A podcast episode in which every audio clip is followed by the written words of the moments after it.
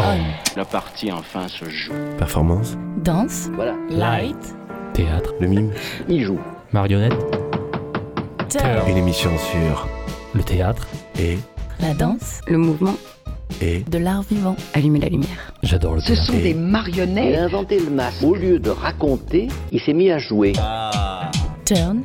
Light. On. Turn the light on.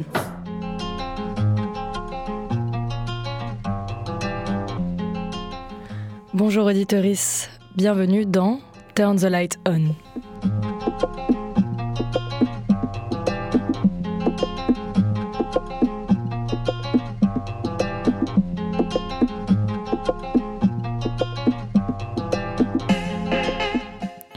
Aujourd'hui, nous recevons l'un des artistes de la bande du ZEF, le prolifique artiste chorégraphe Pierre Rigal, qui, entre deux répétitions, marque un arrêt au studio de la Grenouille.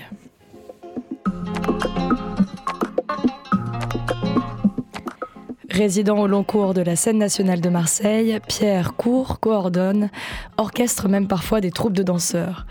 Sur plusieurs créations simultanées, certaines maîtrisées et d'autres en cours d'échafaudage, nous proposons aujourd'hui un portrait radiophonique de celui qui, en solo ou en bande, mélange habilement plusieurs disciplines en mettant au cœur de sa pratique le corps, son apesanteur.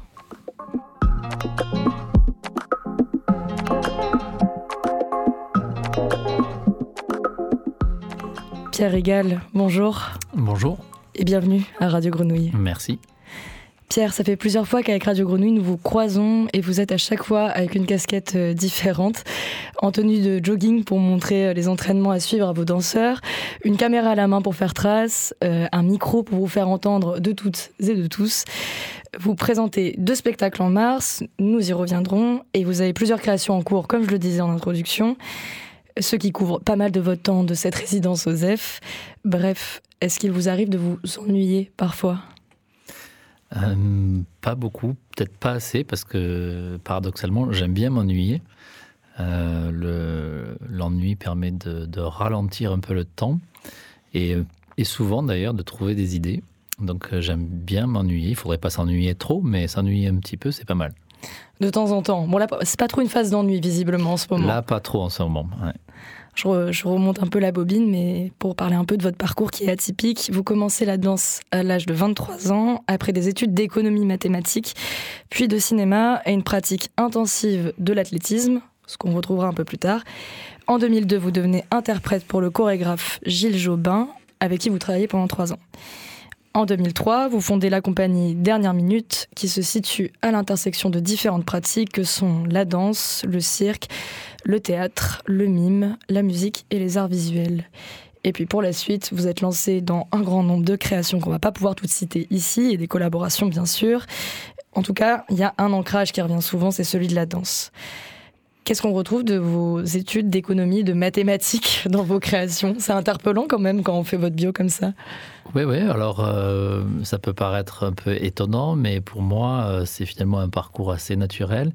Et euh, on retrouve des éléments qu'on a pu étudier, que j'ai pu étudier dans ma jeunesse, les mathématiques. Il y a beaucoup de choses qui finalement peuvent se retrouver dans un travail chorégraphique où il y a tout simplement des comptes, des, des, des, phases, euh, des phases un peu mathématiques de la chorégraphie. Puis il y a aussi beaucoup euh, un lien avec la géométrie, avec l'espace. Donc moi j'y vois, j'y vois quand même des liens. euh, et puis je dirais que ce qu'on apprend quand on est jeune, on apprend aussi à apprendre quand on apprend quelque chose. Et finalement, euh, travailler, créer des pièces, c'est tout le temps, euh, tout le temps essayer de trouver de nouvelles méthodes, euh, d'apprendre. Et les projets que je suis en train de, de construire, je ne sais pas vraiment complètement les faire. Je dois apprendre à les faire. D'où le fait d'avoir aussi un micro, puis une caméra et plusieurs outils en même temps pour arriver à diriger tout ça. Exactement. Et dans les parcours de chorégraphe, souvent euh, la danse arrive très tôt dans le euh, parcours. Euh, vous, euh, 23 ans, mais quel, est, quel a été le déclic, le moment où vous choisissez la danse plutôt que le cinéma? Bon, même si j'imagine que vous l'avez pas laissé complètement de côté non plus, mais euh, Ben, en fait, c'est vrai que c'est des, des- des histoires de hasard un petit peu. Donc moi, j'avais une pratique corporelle très forte puisque je faisais beaucoup de sport. Donc vous l'avez dit, beaucoup d'athlétisme notamment, mais pas uniquement l'athlétisme. Et, et donc, j'avais finalement une grande pratique corporelle. Et donc, culturellement, le sport et la danse, c'est quelque chose d'un peu éloigné. Mais finalement, d'un point de vue physique et de la coordination et de la force et la souplesse et la, voilà, la coordination du corps, finalement, on n'est pas si loin. Et donc, du coup, à la suite d'une blessure, en fait, une, un claquage musculaire qui m'empêchait de retrouver le meilleur niveau que j'avais euh, en athlétisme, donc à cet âge-là, à peu près à 22-23 ans, eh ben, j'ai un peu par hasard, un peu par instinct, j'ai pris un cours de danse, euh, de danse à mi-chemin entre danse contemporaine et danse africaine, avec un chorégraphe qui s'appelait Eddie Malem à Toulouse. Et euh, ce cours de danse a été voilà, un déclic. Et du coup, c'est devenu une sorte de, passion très, euh, très importante. C'est vrai qu'au départ, je ne pouvais pas imaginer en faire mon métier, mais quelques années plus tard, c'est devenu très prégnant pour moi et finalement, j'ai basculé. c'est vrai que la danse a un grand chapeau quand on parle de la danse. Donc, vous empruntez aussi à différents styles hein, tout au long de votre carrière. Mhm. Euh, là, pour l'instant, il n'y a pas vraiment de danse favorite qui reviennent. Vous empruntez à chacune en mélangeant aussi les différentes pratiques, qu'elles soient le théâtre ou le mime. Mhm. Vous n'êtes pas euh, ancré sur une seule discipline. Ben, toutes mes pièces sont très très variées et en effet, j'aime bien aller euh, piocher dans des directions un peu différentes, rencontrer des gens différents. J'ai travaillé avec des danseurs hip-hop, j'ai travaillé avec des circassiens, j'ai travaillé avec des danseurs classiques, des danseurs contemporains. Et à chaque fois, euh, c'est des univers un peu différents. Moi, j'apporte euh, ma touche, ma, lecture et puis ma, compréhension aussi de ces pratiques-là. Et euh, ça crée une sorte de, mixture et finalement, ça, ça crée des pièces qui sont en effet assez hétérogènes, assez différentes les unes des autres. Euh, mais j'aime beaucoup ça, euh, aller découvrir d'autres univers. Euh, récemment, c'était l'opéra, voilà, la danse contemporaine. tout ça, c'est très très varié. Et dans l'art contemporain en général, on a la chance d'être sur des matières d'expérimentation. On a droit à expérimenter, même c'est même le cœur de notre travail. Et donc voilà, donc j'en profite. Cet habile mélange, on va pouvoir le découvrir, en tout cas pour les personnes qui ne vous connaissent pas encore. Euh, là, jeudi 28 mars et vendredi 29 mars 2024, vous serez au ZEF pour la création nommée Même avec votre compagnie. Donc c'est un spectacle qui mêle danse, chant, théâtre, bon, comme on vient un peu de l'évoquer. Puis une autre de vos touches, euh, et j'imagine que ça doit faire partie de votre personnalité, c'est la part d'humour. Ce spectacle, il met quand même aussi au cœur euh, un aspect décalé, voire loufoque. Mmh. Oui, loufoque, c'est le moins qu'on puisse dire. Oui, euh, ce qui a fait un peu peut-être euh, ma, différence quand j'ai commencé à créer des pièces, c'est que euh, dès ma première pièce, il y avait déjà une, notion d'humour. je ne l'ai pas vraiment calculé ou pas vraiment fait exprès, mais disons que j'aimais bien, j'aimais bien faire des choses qui, moi, me faisaient rire. Et c'est vrai que dans la danse contemporaine, à l'époque, c'était pas non plus trop, trop euh, bien vu, on va dire, mais petit à petit, j'ai continué ce, chemin-là. Et c'est vrai que même, c'est une pièce, euh, on va dire, une espèce de comédie musicale, mais qui ressemble pas vraiment aux comédies musicales euh, hollywoodiennes ou de Broadway.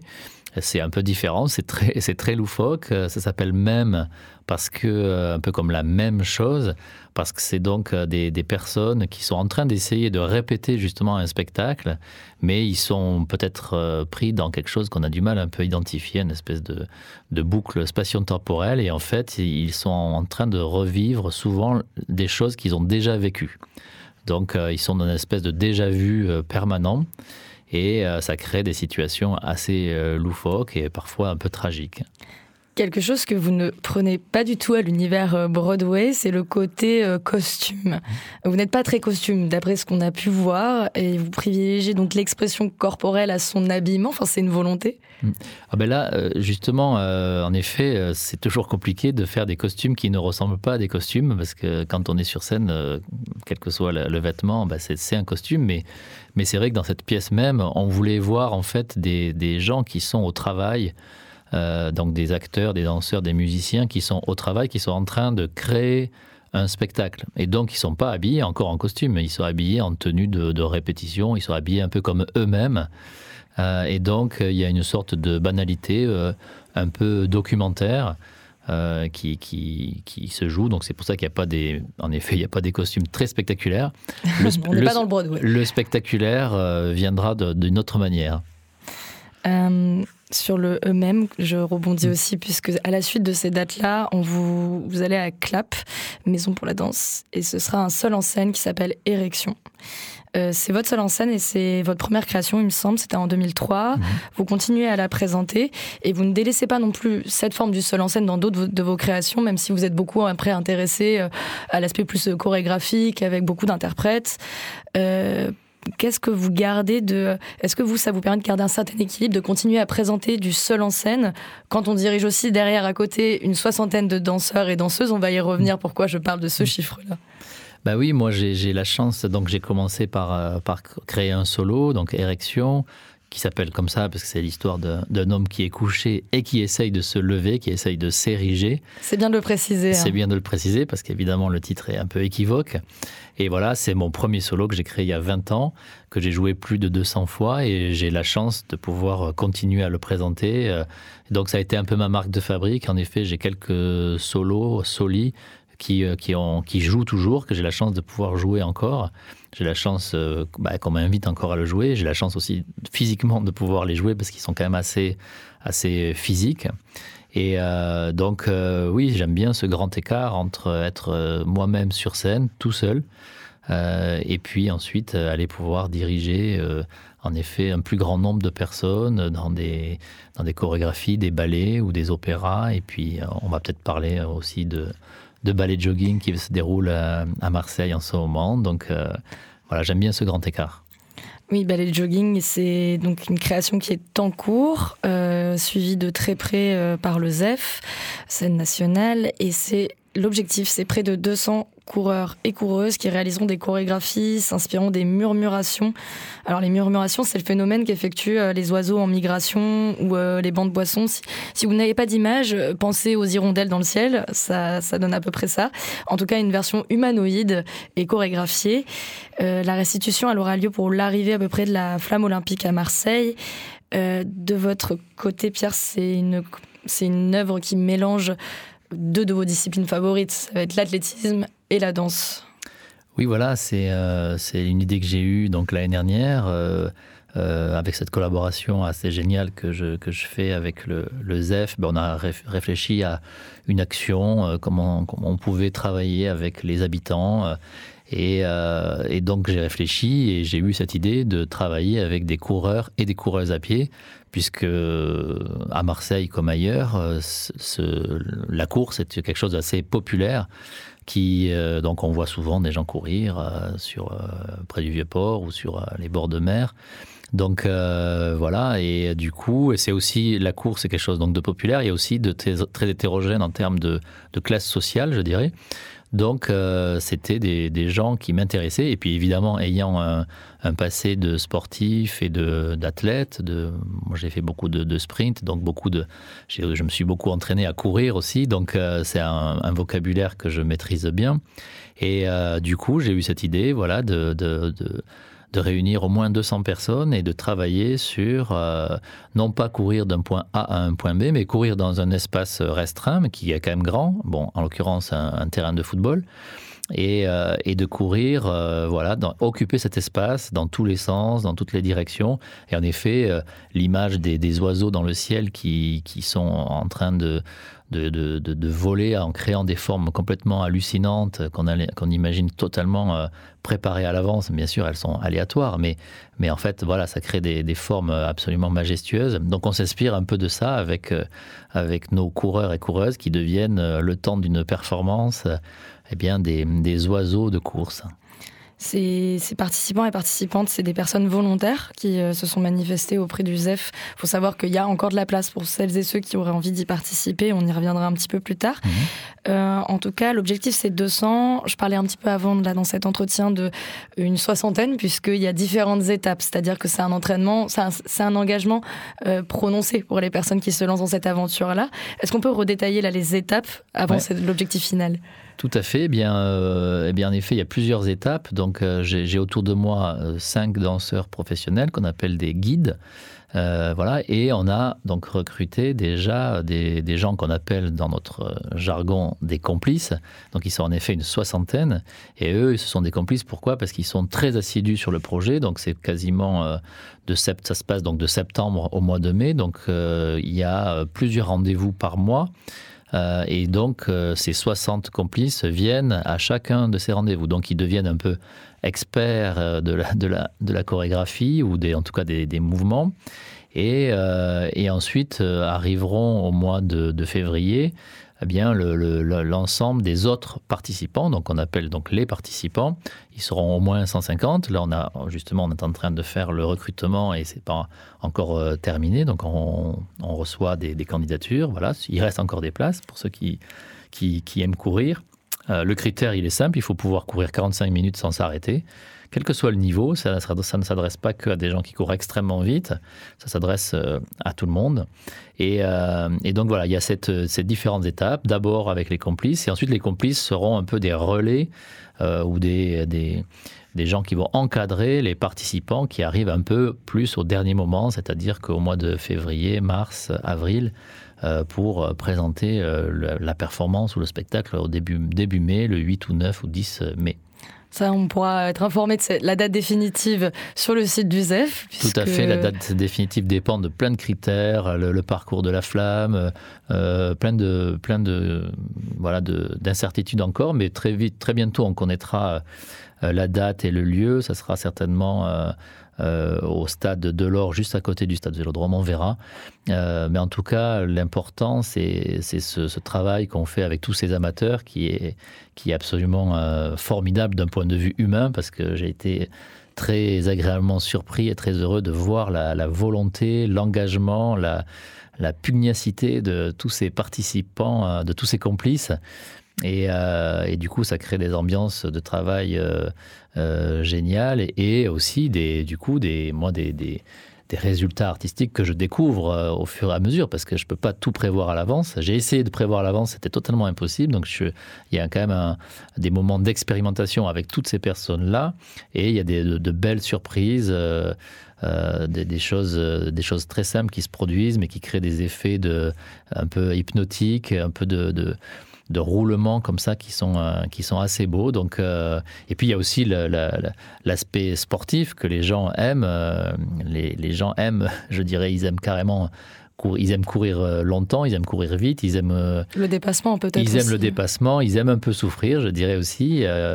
Et, et, donc du coup, voilà, tout le monde est dans la même direction sur ce projet. C'est super, super agréable. On réalise euh, par ailleurs avec Radio Grenouille une série documentaire qui suit les étapes du projet Ballet Jogging, qui porte extrêmement bien son nom. Euh, je, je, trouve que c'est une appellation intéressante hein, d'avoir réussi à mettre ces deux mots ensemble et ça représente euh, l'aspect de cohésion de ce projet.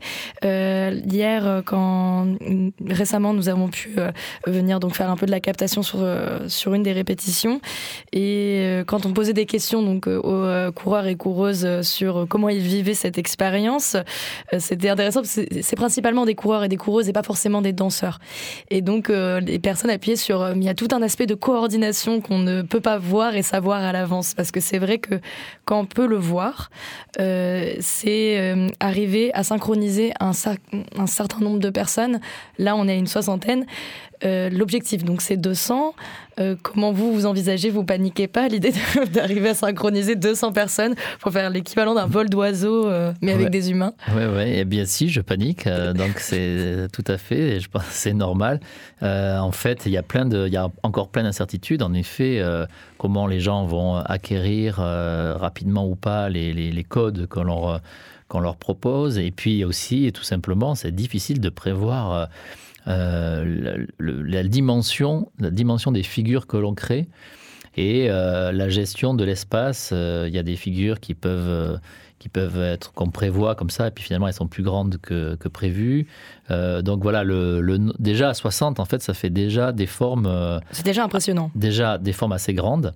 Et ça, je m'en doutais pas, je le savais pas à l'avance. Je pensais que justement 60 personnes sur un stade de foot, c'était pas si énorme. Et en fait, si, ça commence déjà à faire. Donc, quand on va avoir 50 personnes en plus, puis ensuite 100 personnes, puis 150 en plus, ben, ça sera encore de nouvelles surprises. Donc, on essaye de prévoir, mais en fait, à chaque laboratoire, enfin à chaque expérimentation en direct avec les, les gens, ben, on a à chaque fois des surprises. Donc on est obligé de se réadapter d'une séance à l'autre, euh, de tirer les enseignements, et, puis on a aussi des idées qui arrivent nouvellement. Euh, vraiment avec, euh, avec la présence des gens. C'est ça qui, que j'aime dans, enfin, dans, la, dans la danse contemporaine en général, c'est que en fait, on peut prévoir des choses, on peut avoir des intuitions, mais c'est vraiment quand on est, je dirais, au corps à corps avec les gens devant nous que qu'on voit des résultats et qu'on a des idées. Donc il faut être euh, vraiment, euh, euh, quand je suis en création, comme ça, il faut vraiment être à l'affût des, idées, à l'affût des, hasards aussi qui arrivent, des heureux hasards. Et il faut pouvoir les, les attraper et puis ensuite les développer.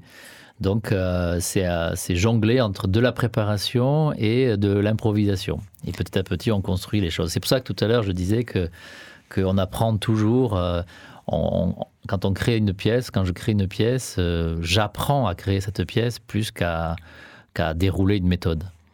On, sent en tout cas quand on était euh, présent sur place euh, que c'est aussi le lancement d'une belle expérience humaine puisque c'est beaucoup de personnes qui ne se connaissent pas forcément. Et que au fur et à mesure de ces entraînements, on sent qu'on fait cohésion. Et ce qui va amener donc aussi à plus de coordination entre les personnes. Et on, a pris l'habitude de poser des questions donc aux participants. Et euh, une des questions euh, qu'on pose, j'aimerais vous la poser aussi, c'est qu'est-ce que vous ressentez quand vous courez? Ah, bonne, euh, bonne question, qui est à la fois simple et puis infinie.